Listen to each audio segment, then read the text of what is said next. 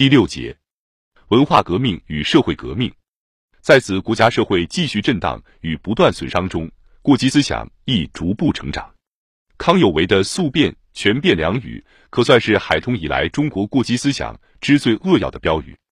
同光之际所变在船炮器械，戊戌以后所变在法律政治，民国以来则又有文化革命与社会革命之呼号与活动。文化与历史之特征。曰连绵，曰持续，为其连绵与持续，故以形成个性而见为不可一议；为其有个性而不可一意，故意谓之有生命、有精神。一民族文化与历史之生命与精神，皆由其民族所处特殊之环境、所遭特殊之问题、所用特殊之努力、所得特殊之成绩而成一种特殊之机构。一民族所自有之政治制度。亦包容于其民族之全部文化机构中，而自有其历史性。所谓历史性者，正为其依事实上问题之继续而演进。问题则依地域、人事种种实际情况而各异。因此，各民族各自有其连绵的努力与其特殊的创建。一民族政治制度之真革新，再能就其自有问题得新处决、辟新路径。不管自身问题，强效他人创制。冒昧推行，此乃一种假革命，已与自己历史文化生命无关，终不可久。中国辛亥革命颇有一切推翻故常而陷于假革命之嫌。辛亥革命之易于成功，一部分由于以排满为号召，此在我民族自身历史中有生命有渊源。至于民主共和之新政体，以理论言之，与我先民以往政治理论及政治精神弥不合。然就实际政情言之，一国政治有其一国之轨道。即以王室而论，如英如日，至今犹有王室；如德如俄，当时王室亦存在。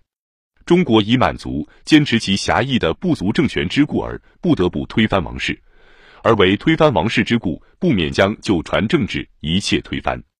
当时私误认以为中国自己以来即自有王室以来，一切政治习惯。多是要不得，于是乃全弃我故常之传统，以追效他邦政治之为我所素不习者，此则当是一大错也。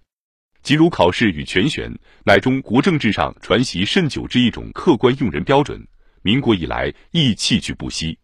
如是，则民智未达，官方已坏，政局污得不乱。政治既以一切非我之故常，其政治背后支撑政治之理论。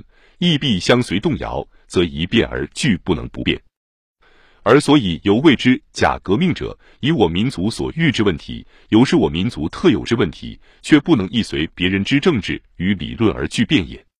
故于辛亥革命之后，而继之有文化革命、社会革命之发动，亦是之所必趋也。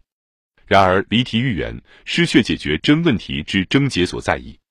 文化革命之口号，则有礼教吃人、非孝。打倒孔家店、献庄书、扔茅厕里、废止汉字、全盘西化等；社会革命则以组织工农无产阶级掌夺政权、创建苏维埃政府为直至。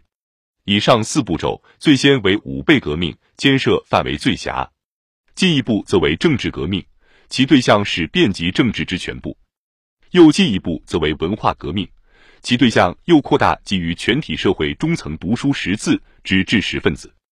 更进一步为社会革命，则其对象更扩大，基于全体社会下层工农大众无产阶级。又五辈革命之呼号，则曰自强；政治革命之呼号，则曰救亡；文化革命则主推翻中国以往自己传统文化历史教训，而社会革命更进而主张推翻经济组织与相随而有之一切文化制度。其意态愈纷昂，其对象愈广阔。而此四步骤。同可以康氏变之一字包括之，同可以康氏全变速变之要求说明之也。政治不安定，则社会一切无出路；社会一切无出路，则过激思想寓意传播流行，寓意趋向极端。要对此加以纠正与遏止，又不知费却国家民族多少元气与精力，继续此种国内政治之不安定，社会之无出路，而引起更严重的外患。其实，欧西则以自己大战而对我放松；日本是被以独收渔人之力而对我加紧。自民国四年五九对日屈服，直至民国二十年九一八沈阳事变、东四省备战，以至民国二十六年七七卢沟桥事变，开始全国一致之对日抗战。